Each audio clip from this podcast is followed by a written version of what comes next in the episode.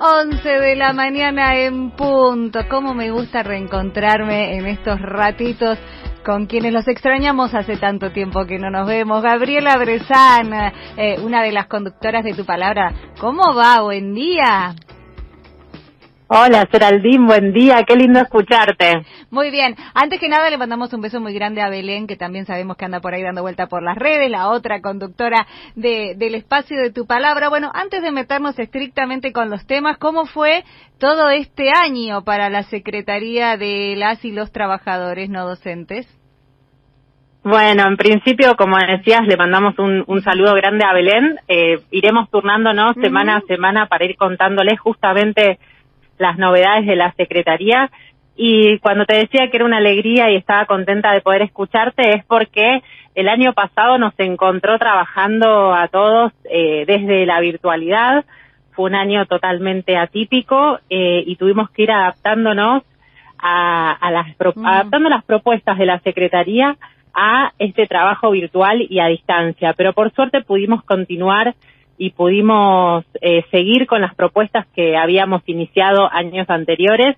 Fue un desafío, eh, creo que nos tomó a toda la universidad eh, este gran desafío y pudimos, pudimos seguir adelante.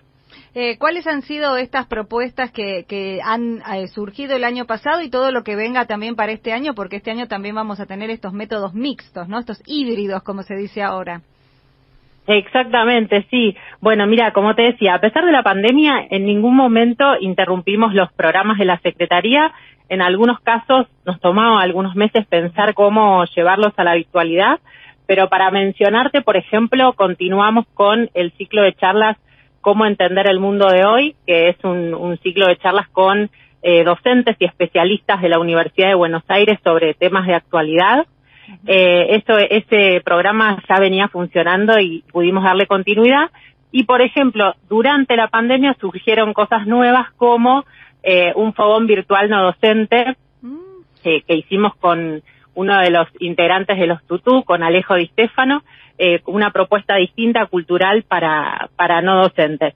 Pero mm, hoy puntualmente tenía ganas de hablar sobre un programa que se llama Jubilación Activa, que tiene novedades para dentro de estos pocos días y queríamos contarles un poco de qué va este programa y cuál es la propuesta para este año. Dale. Eh, bueno, como te decía, el programa Jubilación Activa, para quienes lo conocen y están trabajando, es un programa de acompañamiento y contención para no docentes en etapa prejubilatoria. Eh, y ya veníamos trabajando desde 2018. Se lanzó en ese año y se trabajó desde el comienzo en conjunto con la segunda cátedra de Psicología del Trabajo de la Facultad de Psicología de, la UBA. Mm. Cuando empezó la pandemia, eh, teníamos mucho contacto con eh, no docentes en etapa prejubilatoria, también con jubilados y jubiladas, y había mucha expectativa de qué iba a pasar, porque justamente eh, los adultos mayores eran quienes tenían una situación particular, ¿no? Hablábamos de, de aislamiento social, preventivo y obligatorio, y era un aislamiento que para quienes eran grupo de riesgo era aún mayor. Así que dijimos, bueno, ¿cómo hacer para que esta propuesta continúe y no se no frene la actividad de quienes más lo necesitan? Y por otro lado, pensar cómo hacer para eh, vincularlo con las nuevas tecnologías, porque la verdad es que son un grupo de, de personas, quizás de mayor edad, que no todos tenían acceso a todas las tecnologías que nosotros conocemos o trabajamos cotidianamente. Así que fue un gran desafío trabajar con esto. El grupo específico de jubilación activa se puso la tarea al hombro. Estamos hablando de eh, un grupo de la Facultad de Psicología y también de gente de tu secretaría, ¿no? Así que lo que hicimos fue eh, iniciar pruebas con las personas que ya venían trabajando en jubilación activa, eran grupos de años anteriores, que trabajaban en distintas facultades, en, se trabajó en zona paternal y también en otras zonas eh, de rectorado y zona JUSEI.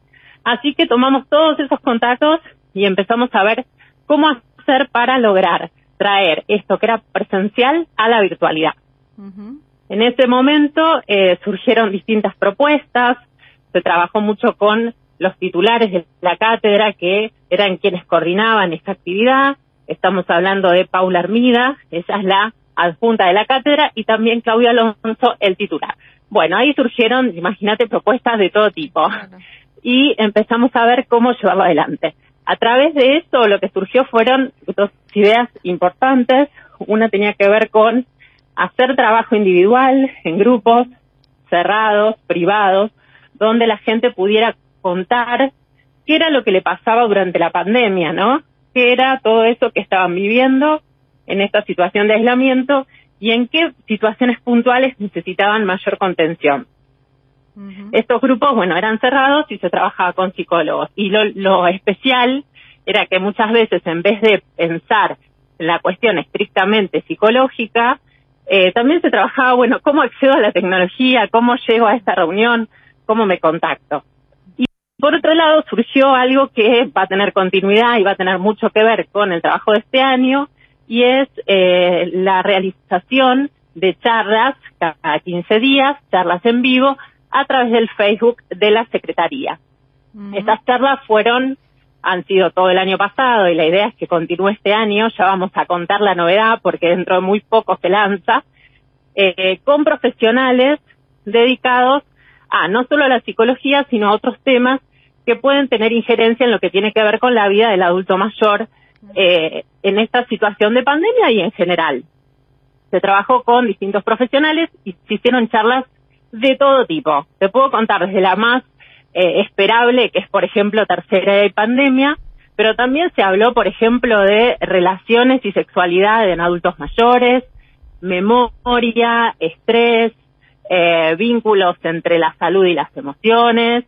Se habló también de prevención de caídas, por ejemplo, y esa charla la dio un kinesiólogo, eh, fue muy interesante. Y también se habló entre tantas otras cosas, de cómo vivir en la sociedad digital específicamente para este grupo etario. Eh, en estas charlas la participación fue enorme. Tuvimos alrededor de 50, 60 personas viendo estos vivos de tu secretaría, siendo parte, eh, y había mucha interacción, entonces los participantes muchas veces eran quienes pedían los nuevos temas y los psicólogos y psicólogas tomaban esta demanda y se ponían a trabajar según esto que nos estaban pidiendo. Eh, la novedad o, lo, bueno para contar hoy es que este, este año el trabajo continúa.